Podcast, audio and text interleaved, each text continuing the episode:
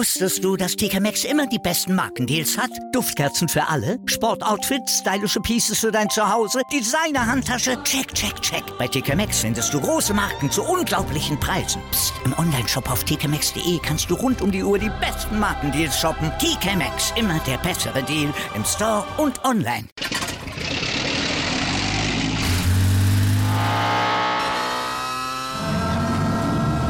Von 0 auf 100. Aral feiert 100 Jahre mit über 100.000 Gewinnen. Zum Beispiel ein Jahr frei tanken. Jetzt ein Dankeschön, rubbellos zu jedem Einkauf. Alle Infos auf aral.de. Aral, alles super. The winner to organize the 2022 FIFA World Cup is Qatar.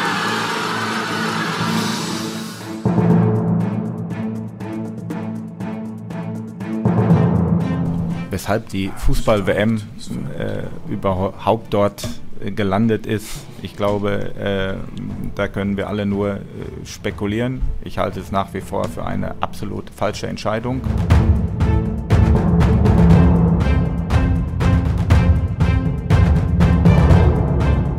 Ich habe noch nicht einen einzigen Sklaven in Katar gesehen. Also die laufen alle frei rum, weder in Ketten gefesselt und äh, auch mit irgendwelcher Büserkappe am Kopf. Also das habe ich noch nicht gesehen. Also wo diese Meldungen herkommen, ich weiß es nicht. Also ich habe mir äh, vom arabischen Raum habe ich mir äh, ein anderes Bild gemacht und ich glaube, mein Bild ist realistischer.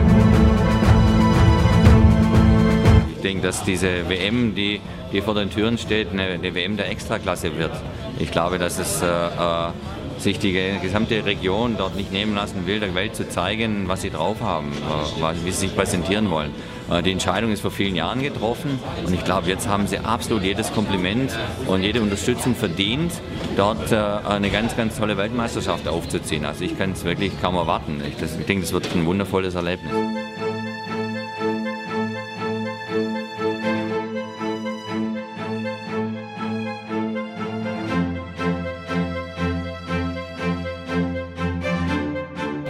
Ich glaube, man ist einem Land entgegengekommen.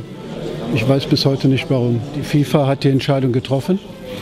Die Verbände haben zugestimmt und jetzt muss man nicht, kann man nicht klagen. Jetzt muss man das Beste daraus machen. Ich hätte es viel besser gefunden, wenn man die gesamte Region benutzt hätte.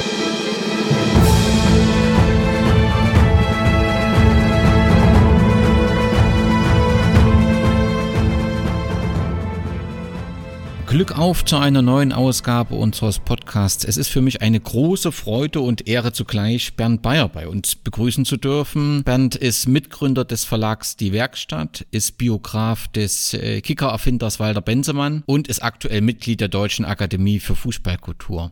Herzlich willkommen, Bernd. Ja, herzlich willkommen und für mich ist auch eine Ehre, mit euch zu sprechen. Das ist, klingt wunderbar. Für diejenigen Hörer, das wird die Minderheit sein, aber für diejenigen, die noch nichts vom Verlag Die Werkstatt gehört haben, kannst du ganz kurz deinen Verlag vorstellen? Ja, es ist nicht mehr äh, mein Verlag. Es war auch nie mein Verlag alleine, aber ich habe ihn mitgegründet. Das stimmt. Äh, das ist schon länger her, 1981. Äh, und äh, wir haben zunächst äh, eher politische und Umweltbücher gemacht und so Anfang der 90er Jahre etwa sind wir auf immer mehr dem Fußball verfallen und haben seit der, seither eigentlich mehrere hundert Fußballbücher, hauptsächlich zur Geschichte des Fußballs, aber auch zu aktuellen Situationen und Problemen Bücher gemacht.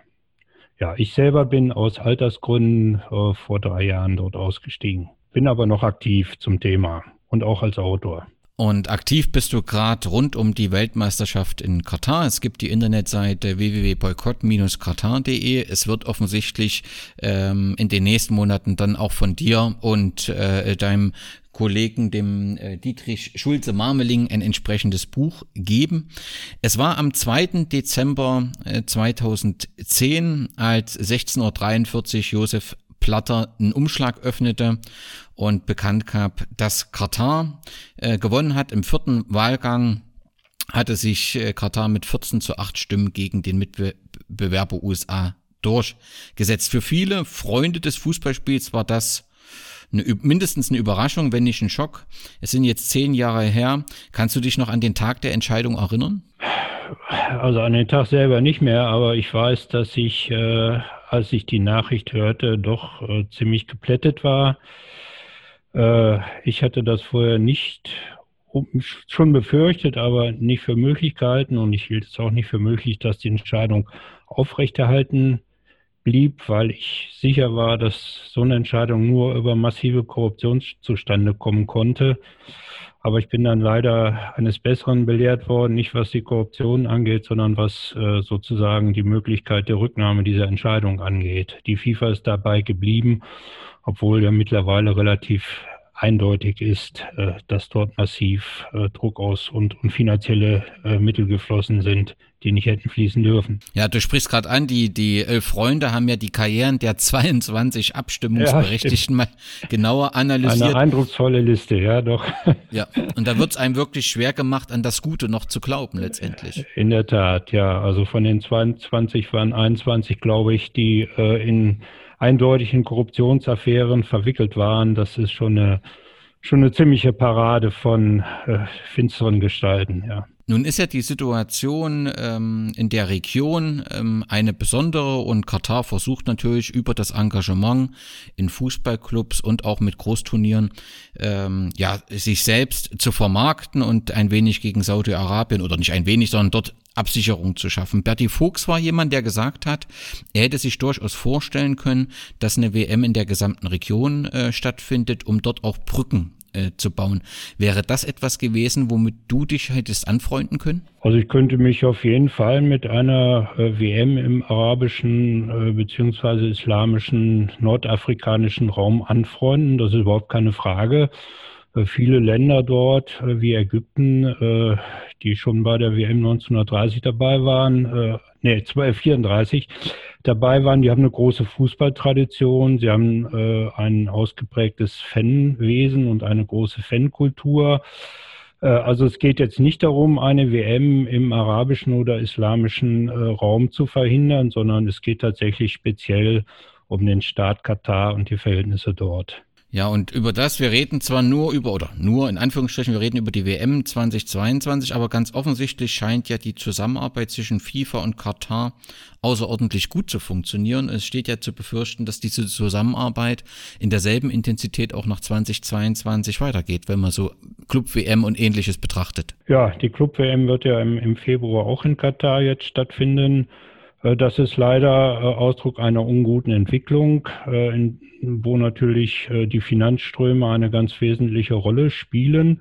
Das ist das eine, dass Katar den, den internationalen Fußball massiv mit Geld flutet. Ja, auch ist ja bekannt, dass sie Saint-Germain besitzen und anderen Clubs wie FC Bayern oder Barcelona dort massiv als, als Sponsoren tätig sind. Das ist das eine.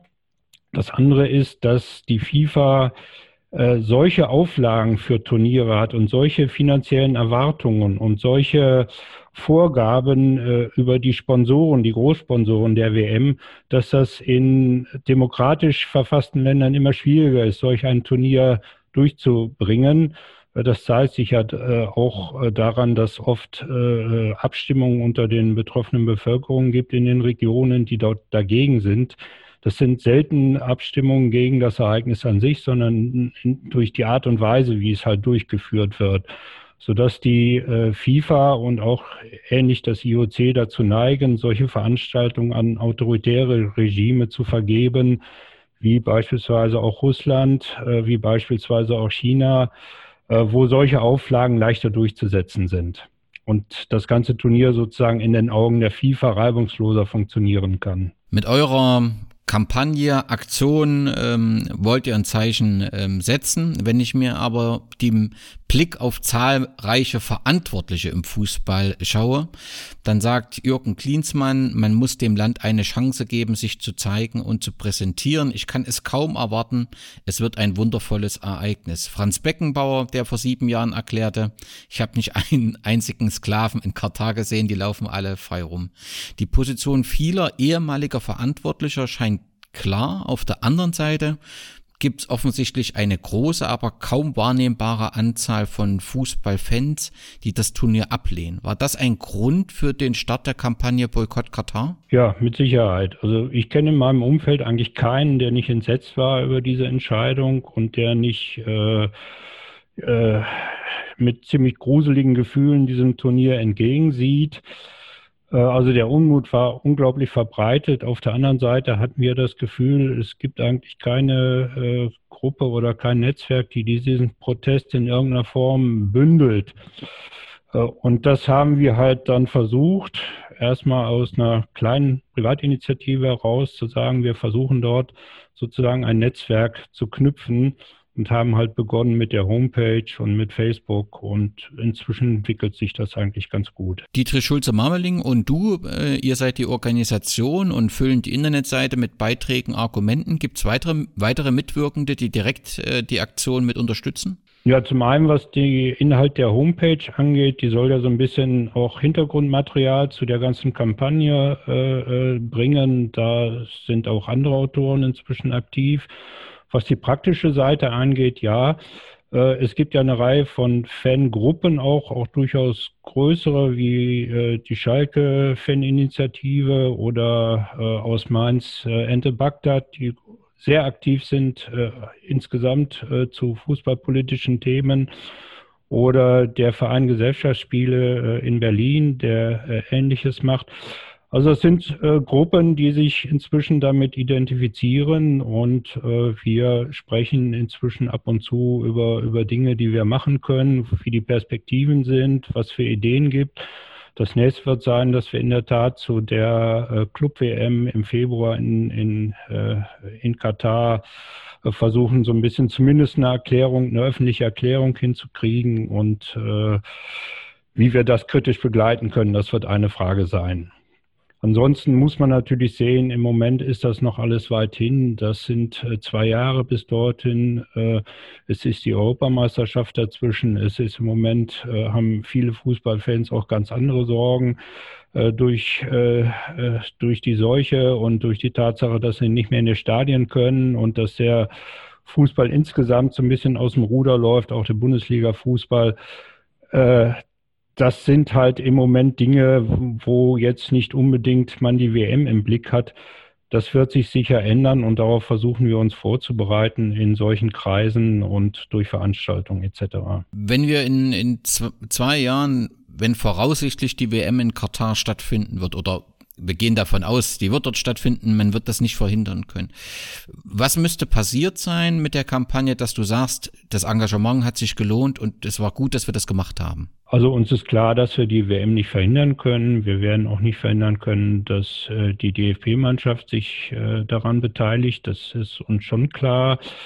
Äh, für uns geht es im Wesentlichen darum, dass äh, die Kreise, die sich von der WM etwas Profitables versprechen, äh, das Regime in Katar, die FIFA, die Sponsoren der FIFA, dass das für die äh, sozusagen ins Negative umschlägt, dass es uns gelingt, äh, die Probleme, die Katar im Hinblick auf Menschenrechte hat, auf Arbeitsbedingungen etc., dass die im Fokus stehen und nicht die Glitzerfassaden der Hochhäuser dort. Dass bei der FIFA zur Sprache kommt, welche Entwicklung, welche schlimme Entwicklung der, der Fußball insgesamt nimmt und nicht halt dieses wunderbar präsentierte Turnier. Wir versuchen die Fans äh, dazu zu bewegen, zu sagen, wir gucken uns das nicht äh, äh, in, in, in Massen an durch Public Viewing. Wir verzichten darauf, äh, Artikel zu kaufen, wo das WM-Logo drauf gedruckt ist. Wir verzichten überhaupt auf Produkte, äh, die von den äh, Großsponsoren der WM wie, wie Coca-Cola etc. Erscheinen, produziert werden. Also zu versuchen, da auch von, von aus sozusagen Konsumentensicht einen gewissen Druck zu erzeugen, dass zum einen sozusagen die Problematik des Fußballs unter den Fans nochmal stärker zur Sprache kommt und zum anderen, ja, ein bisschen platt gesagt, äh, den Organisatoren des Turniers die Suppe versalzen wird. Inwieweit es gelingt, jetzt nicht nur durch uns, sondern durch so eine internationale orchestrierte Kampagne auch Druck auf Katar auszuüben, dass sich dort die Bedingungen ändern, äh, das sehe ich eigentlich eher skeptisch. Das ist in der Vergangenheit bei solchen Turnieren, wo ja sowas schon mal versucht wurde, eigentlich selten gelungen. Wer jetzt äh, diesen Podcast hört und sagt, ich möchte die Aktion unterstützen, der kann das so tun, wie du das gesagt hast, dass er im Prinzip äh, nicht zur Werbung äh, rund um das Turnier beiträgt, aber man kann die Kampagne auch direkt unterstützen, indem man äh, seinen Namen und seine Position auf eurer Seite hinterlässt. Ist das richtig? Genau, da gibt es eine Rubrik, da kann man einmal seinen Namen eintragen äh, und äh, wenn man damit einverstanden ist, wird er dann dort erscheinen.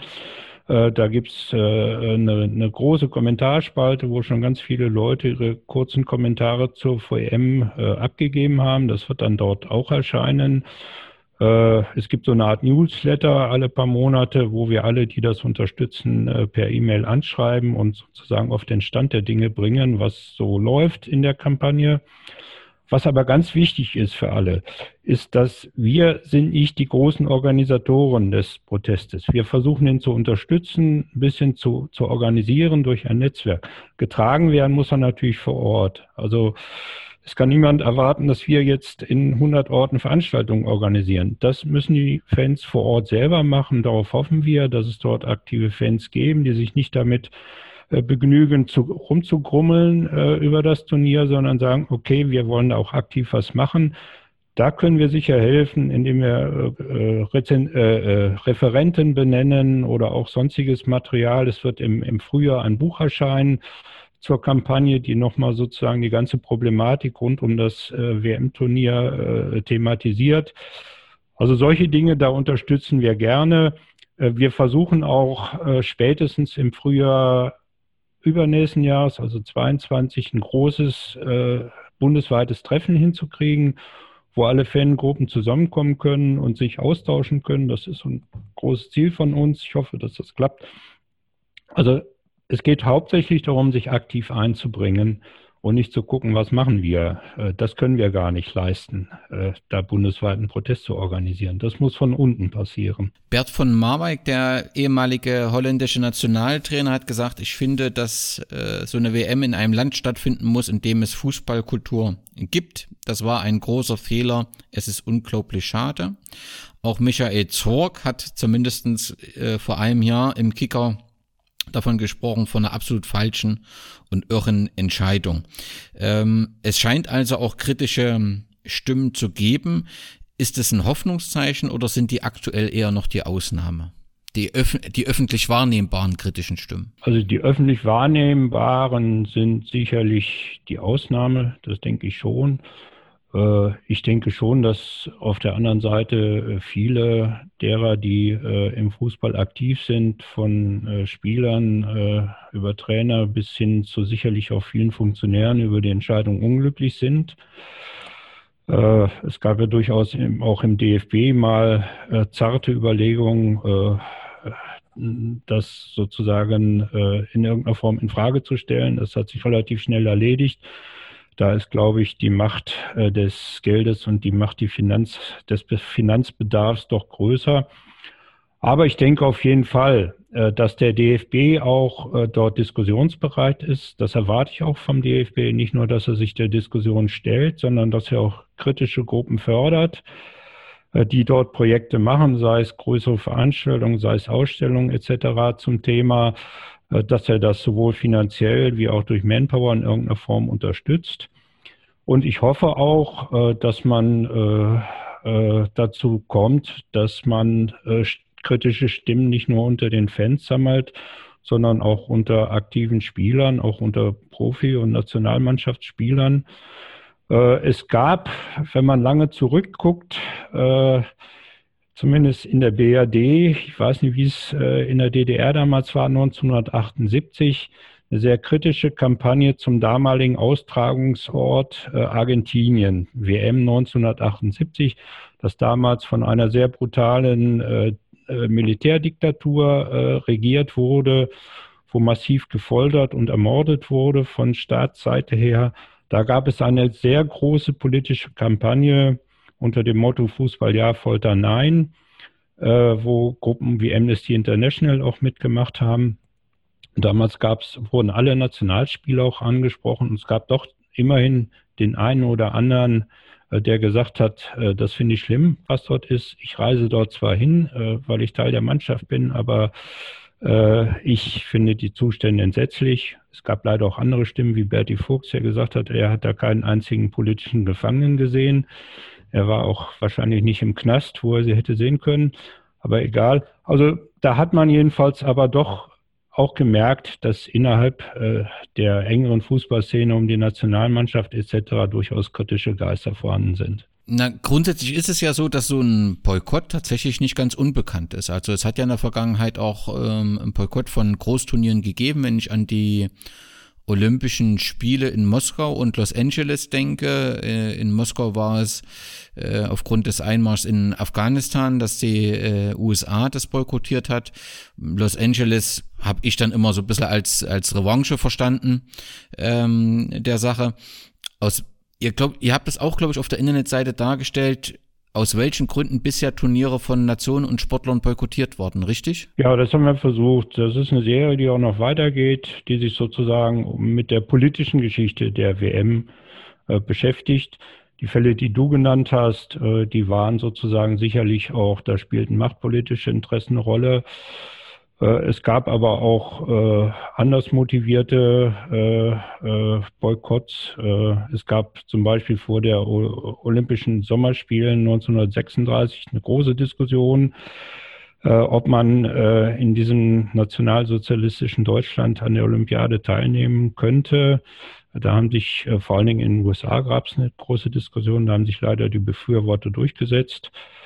Äh, es gab bei den WMs, äh, gab es mal äh, von den afrikanischen Staaten eine relativ breite, eigentlich eine hundertprozentiger Boykott, weil sie sich zu Recht benachteiligt fühlten, was die Teilnehmerzahl afrikanischer Mannschaften angeht. Das hat mit einer gewissen zeitlichen Verzögerung durchaus Erfolg gehabt. Also da gibt's, da gibt's schon Beispiele, ja. Was dann immer behauptet wird, ist, ein Boykott ändere ja an den Verhältnissen im jeweiligen Land nichts. Ist diese Argumentation nachvollziehbar oder einfach nur äh, eine Behauptung, um nicht über die Situation und die Möglichkeit des Boykotts nachdenken zu müssen? Also das sehe ich äh, in gewisser Weise skeptisch, genauso wie die äh, äh andere Behauptung, dass das äh, Turnier schon von alleine sozusagen äh, dadurch, dass ein Land sich für so ein, ein internationales Turnier öffnet, dort schon einer Verbesserung der Situation beitragen würde. Äh, das ist sicherlich schwierig. Das ist äh, in Deutschland 36 nicht gelungen, das ist in Argentinien 78 nicht gelungen. Äh, das sind schwierige Situationen, aber wir würden sozusagen eher dem Regime helfen, wenn wir ihm gestatten würden, so eine wunderbare Sportshow dort aufzuziehen. Und ich denke, da müssen wir gegenarbeiten. Da müssen wir sagen, dort gibt es die und die Menschenrechtsverhältnisse. Das kann so nicht sein. Dort werden sexuelle Minderheiten unterdrückt und äh, mit Strafe bedroht. Da werden Frauen benachteiligt und zwar qua Gesetz. Dort gibt es keine wirkliche Religionsfreiheit, keine Pressefreiheit etc. Also das muss einfach gesagt werden und da müssen wir versuchen, dort auch sagen wir, den politischen Absichten, die von Seiten Katars hinter dem Projekt stehen, entgegenzuwirken. Schön, dass du dieses Thema Pressefreiheit ansprichst. Es wird ja, wir gehen beide davon aus, dass die WM so stattfinden wird. Umso wichtiger ist die Herausforderung, die auf die Journalisten und den Journalismus in Katar zukommt. Der Christoph Ruf hat das ja im Sportjournalist äh, sehr gut äh, dargestellt ähm, und dass es wichtig ist, äh, dass man berichtet, kritisch, berichtet.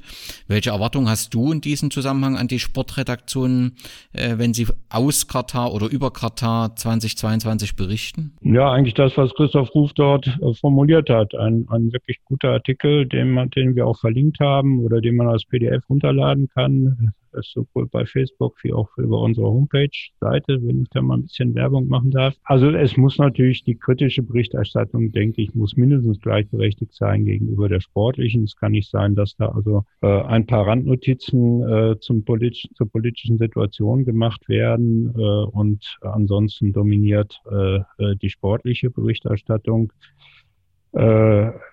Es ist eine schwierige Sache für die Journalisten, dort sozusagen sich frei zu bewegen und die Verhältnisse selber äh, zu durchschauen. Äh, was gar nicht geht für meine Begriffe ist, was äh, bei der Handball-WM, die ja auch von Bayern in Katar stattgefunden hat, passiert ist, dass sozusagen von den Veranstaltern äh, freien Journalisten Reisekosten äh, angeboten wurden, dass die getragen wurden und die Hotelunterbringung etc. Äh, auf die ist meines Wissens jetzt kein direkter Druck ausgeübt worden, äh, jetzt positiv zu berichten, aber man kann natürlich sich vorstellen, wie so etwas wirkt. Äh, und ich fand das sehr gut, dass doch viele Reaktion, Redaktionen der Medien sich gegen solche Art von Vereinnahmung gewehrt haben und solche Berichte von solchen Journalisten auch nicht gebracht haben. Also da muss man sehr aufpassen als Journalist, dass man da sich nicht blenden lässt oder in Abhängigkeiten gerät oder aufgrund der Schwierigkeiten. Es ist viel schwieriger natürlich über die Situation meinetwegen äh, der Hausangestellten in Katar, die sehr fürchterlich ist, äh, zu berichten, als über ein Spiel, dem man beiwohnt. Das ist schon klar. Aber da würden wir uns ein entsprechendes Engagement der Medien wirklich wünschen. Nun wurde ja kürzlich, auch ihr habt darüber berichtet, erklärt, dass ähm, die Regenbogenflagge bei der Fußballweltmeisterschaft in den Stadien respektiert wird. Ja. Ähm, und ähm, Inka Hoffmann vom Tagesspiegel ähm, bezeichnet das vor dem Hintergrund, dass Homosexualität weiterhin kriminalisiert und bestraft wird, als heuchlerisch. Kann man nur zustimmen, oder? Auf jeden Fall. Also es ging ja auch äh, durchaus Aufforderungen äh, an die Besucher, sich nicht äh, homosexuell in irgendeiner Form durch Gesten oder äh, andere Handlungen sich zu outen, äh, da, da kann man eigentlich, das ist traurig und lächerlich zugleich. Ne? Dahin zeigt sich ja ganz klar, dass also diese Form von sexueller Orientierung überhaupt nicht geduldet wird, äh, dass die diskreditiert und diskriminiert wird und dass man nur äh, für die Zeit der WM gezwungenermaßen so tut, als ob. Also dass da es war ein sehr guter Artikel im Tagesspiegel, äh, dem kann ich nur voll zustimmen. Und wann, was entgegnest du denjenigen, die sagen, Mensch, sei doch mal äh, nicht nur so kritisch, es ist doch trotzdem ne, ne, was Besonderes, dass die Regenbogenfarben zu sehen sein werden können. Das wäre vorher, vor der Vergabe der WM undenkbar gewesen. Und dann gibt's auch welche, die argumentieren, Katar liegt immerhin nur auf Platz 129 äh, der Rangliste der Pressefreiheit von den Reportern ohne Gre Grenzen. Damit damit noch vor den Vereinigten Arabischen Arab äh, Emiraten, vor Saudi-Arabien und vor Bahrain. Das ist doch, ähm, wie habe ich es gelesen, ein demokratischer Lichtblick in der Region. Ähm, ist das nicht alles äh, zynisch, muss man nicht sagen? Also äh, diese Entwicklung reicht bei weit nicht. Es werden dort Grundrechte mit Füßen getreten und das gilt es anzusprechen und das gilt es kritisieren. Äh, und das sind keine Entwicklungen, sondern die Regenflagge ist einfach nur ähm, ja ein Instrument, wo man versucht, sich so ein bisschen für die Zeit anzupassen, damit nicht zu viel Kritik kommt. Also es gibt ja auch welche, die sagen, wir haben dort schon was bewegt und es ist gut, dass die WM dort ist. Seht her, wir haben was bewegt. Was antwortest du denjenigen? Ja, dass man damit nichts bewegt, äh, wirklich. Äh, äh es ist natürlich für die Dauer des Turniers so, dass die Veranstalter in gewisser Weise gezwungen sind, äh, äh, eine gewisse Liberalität zu demonstrieren. Wenn man da nochmal auf die historische Parallele 1936 hinweisen darf, äh, Damals war, äh, die, waren die deutschen Veranstalter auch gezwungen, äh, den ein, ein oder zwei äh, Sportler mit jüdischem, äh, jüdischer Herkunft für die deutsche Mannschaft einzusetzen, weil das einfach sein musste. Äh, geändert daran, äh, dass äh, das Ganze im Holocaust geändert hat, geendet ist, hat das alles gar nichts.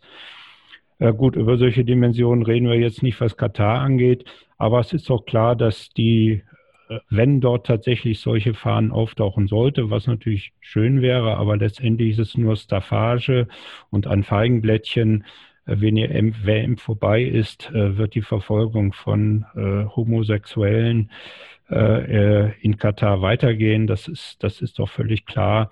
Und auch an der Menschenrechtssituation wird sich so von alleine jedenfalls nichts ändern. Nur wenn dort massiv auf, aus, Druck ausgeübt wird, wie etwa auch durch die internationale äh, Labour Organization, also internationale Gewerkschaftsbund. Äh, das sind Organisationen, die es schaffen können. Auch Amnesty durch seine kontinuierliche internationale Arbeit dort immer wieder Missstände anprangern das könnte äh, äh, Änderungen, vielleicht Reformen herbeibringen und halt auch mass massiven, wenn hinzukommen die mass massive Proteste anlässlich des Turniers, könnte ein kleiner Baustein sein, dort langfristig etwas zu verändern, aber durch das Turnier an sich nicht. Im Gegenteil, Katar hat das Turnier zu sich geholt, weil es sich davon eine Imageverbesserung äh, versprochen hat. Ja, und wenn man glaubt, das geht nicht zu toppen, dann wird man doch eines Besseren äh, belehrt. Katar nimmt nun an der europäischen Qualifikation zur Fußballweltmeisterschaft teil. In der Gruppe A trifft Katar auf Europameister Portugal, Serbien, Irland, Luxemburg und Aserbaidschan ähm, die man will oder offiziell heißt, man will äh, unterstützen bei der Vorbereitung. Ähm, es gäbe angeblich keine finanziellen und andere Gegenleistungen. Allerdings werden, äh, wird Katar die Heimsch vermeintlichen Heimspiele in europäischen Stadien austragen und das dürfte für einzelne Stadionbetreiber dann durchaus äh, lukrativ werden. Bisher wurde noch kein WM-Ausrichter dieses Privileg in dieser Form eingeräumt. Ist da völlig zu Recht von der Lex Katar die Rede? Auf jeden Fall. Also das äh, halte ich für ein Unding. Und wenn man über sowas überhaupt macht, dann hätte Katar in die asiatische Gruppe gehört, äh, wo, wo, sie nun mal äh, herstammen. Äh, ich kann mir wirklich nicht vorstellen, äh, dass so ein Lex Katar äh, verabschiedet wurde, ohne dass da in irgendeiner Form äh, Gegenleistungen erbracht werden. Ob jetzt Direktgelder fließen oder in anderer Form über Sponsorentum etc. etwas passiert, das weiß keiner. Aber die Reaktion sowohl in den Medien wie auch von Leuten, die so ein bisschen Ahnung haben vom Geschäft, die waren da eigentlich eindeutig. Und ich kann alle Fans nur bitten, ignoriert diese Spiele. Das ist absurd, was dort passiert. Andreas Rettich kommentierte dies so, man sieht, dass sich in der heutigen Zeit mit Kapitaleinsatz jede Grenze verschieben lässt. Richtig. Ähm, ähm, sehr, sehr treffend. Allerdings muss man auch sagen, ähm, das ist ja, wenn man außerhalb von Europa schaut, ähm, kein einmaliger Vorgang. Bei der äh, Copa America trat die Mannschaft auch schon 2019 an ähm, und offensichtlich soll das auch beim Gold Cup 2021 so sein, dass Katar teilnimmt. Das heißt, die, diesen, diesen Einfluss versucht ja Katar nicht nur europaweit, sondern im Prinzip weltweit äh, wahrzunehmen. Ja, natürlich. Sie versuchen sich international im Fußball und auch in anderen publikumsträchtigen Sportarten zu positionieren. Das ist Teil äh, einer, einer Image-Strategie, B auch einer durchaus äh, äh, ökonomisch äh, überlegten Strategie, weil sie natürlich damit rechnen müssen, dass sie irgendwann ihre Goldquellen äh, in Form von Öl äh, versiegen werden und dass sie sich über die Zeit danach Gedanken machen, das ist sicherlich gerechtfertigt. Aber was sie damit im Moment anrichten im Fußball, ist natürlich äh, nicht gerechtfertigt. Ja, wer mehr wissen will, auf www.boykott-katar werden alle Argumente, alles das, äh, was gesammelt wird, dargestellt. Es gibt dort auch Pro- und Kontra-Argumente. Jeder kann sich dort ein tragen. Äh, ihr habt parallel eine Facebook-Seite, wo regelmäßig Artikel, die interessant äh, sind, die das sich mit dem Thema WM in Katar beschäftigen, geteilt werden. Und du hast schon angesprochen, im Frühjahr 2021 erscheint dann das äh, Buch äh, Boykottiert Katar, welches du mit Dietrich Schulze-Marmeling derzeit verfasst. Vielleicht so ein ganz kurzer Einblick, was können die Leser erwarten dann im Frühjahr? Also es ist äh, kein, kein dickes Buch, das ist ein relativ schmales Bändchen. Ich nehme also an so 160 Seiten, wo wirklich alle Argumente in klarer Form, äh, die gegen diese WM sprechen, sowohl was die Zustände in Katar angeht, wie die Zustände bei der FIFA, äh, dass das nochmal versucht auf den Punkt, zu bringen. Und wir versuchen es auch möglichst preiswert zu machen, dass das eine große Verbreitung hat. Lieber Bernd, ich äh, wünsche dir und allen Organisatoren äh, viel Erfolg. Ähm, bin dankbar für dieses Engagement, was äh, damit ähm, jetzt so ein Anlaufpunkt, also wo die Kritiker einen Anlaufpunkt haben. Bin dankbar dir, dass du das hier im Podcast dargestellt hast. Und ähm, ja, alle auf die Internetseite, wir haben sie genannt, die Facebook-Seite. Dort findet ihr alle Informationen. Viel Erfolg und herzlichen Dank. Ja, ich habe zu danken für das Gespräch und wünsche euch für euren Podcast und für euren Verein alles Gute. Vielen Dank.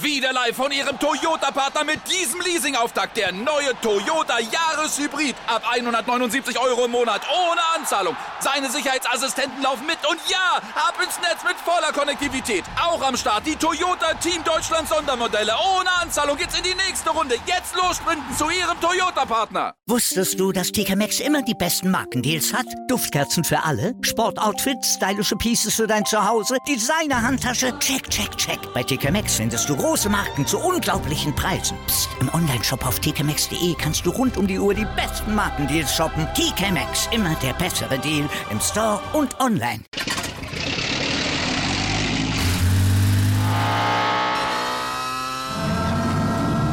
Von 0 auf 100. Aral feiert 100 Jahre mit über 100.000 Gewinnen. Zum Beispiel ein Jahr frei tanken. Jetzt ein Dankeschön, rubbellos zu jedem Einkauf. Alle Infos auf aral.de. Aral, alles super.